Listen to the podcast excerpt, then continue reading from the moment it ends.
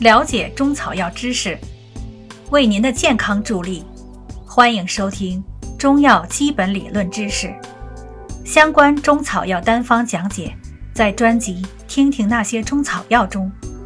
喜欢的听众欢迎收藏，方便您随时查阅。第七节，中药的性能五。前几节我们讲了中药性能的五味和四气，本节将讲解中药的性能第三点：升降浮沉。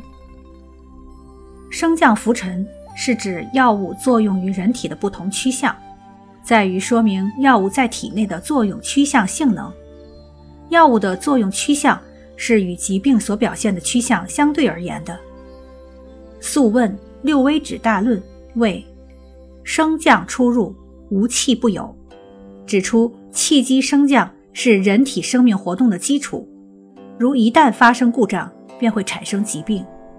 故《素问·阴阳应象大论》说：“其高者，因而悦之；其下者，隐而竭之；中满者，泻之以内；其有邪者，自行以为汗；其在脾者，汗而发之。”阐明了应根据升降出入障碍所产生疾病的病势和病位的不同，采取相应的治疗方法，为中药升降浮沉理论的产生和发展奠定了理论基础。金元时期，升降浮沉学说得到了全面发展。张元素在《医学起源》中指成《内经》，首倡气味厚薄升降图说。用运气演说阐发了药物具有升降浮沉不同作用趋向的道理。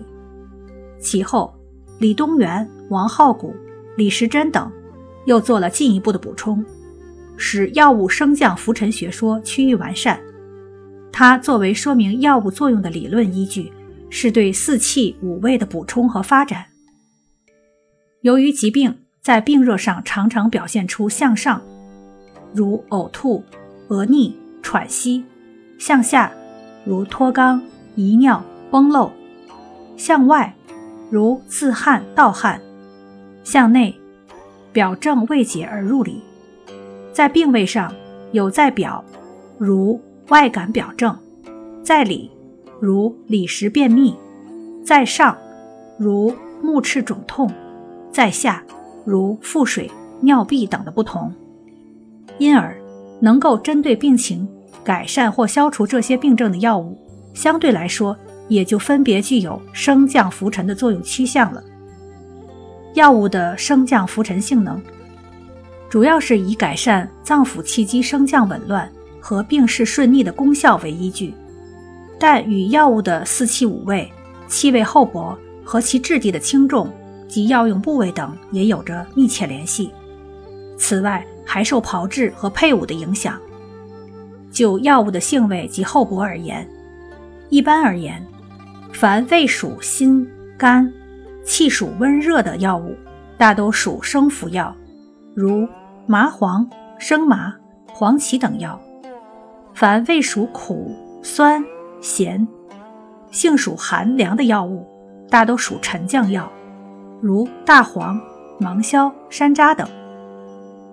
从药物的质地、部位与升降浮沉的关系来看，一般花、叶、皮、枝等质轻的药物，大多为生服药，如苏叶、菊花、蝉衣等；而种子、果实、矿物、贝壳及质重者，大多属沉降药，如苏子、枳实、牡蛎、代赭石等。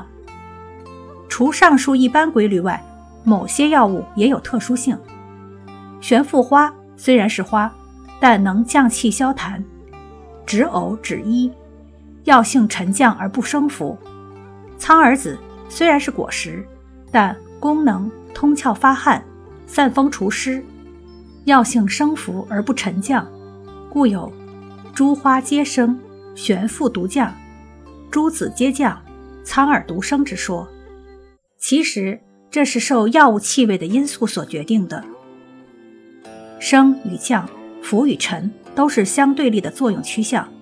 升是上升、升提；降是下降、降逆；浮是升浮、上行发散；沉是下沉、下行泄力。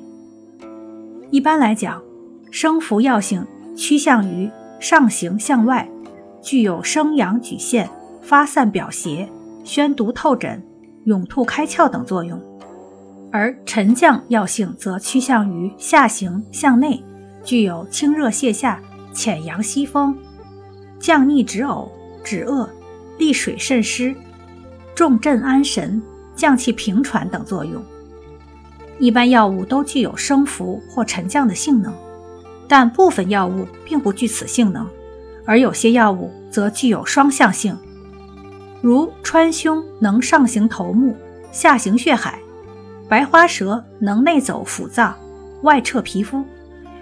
由此可见，既要掌握药物的一般共性，又要掌握每味药物的不同个性，具体问题做具体分析。才能确切掌握药物的作用趋向。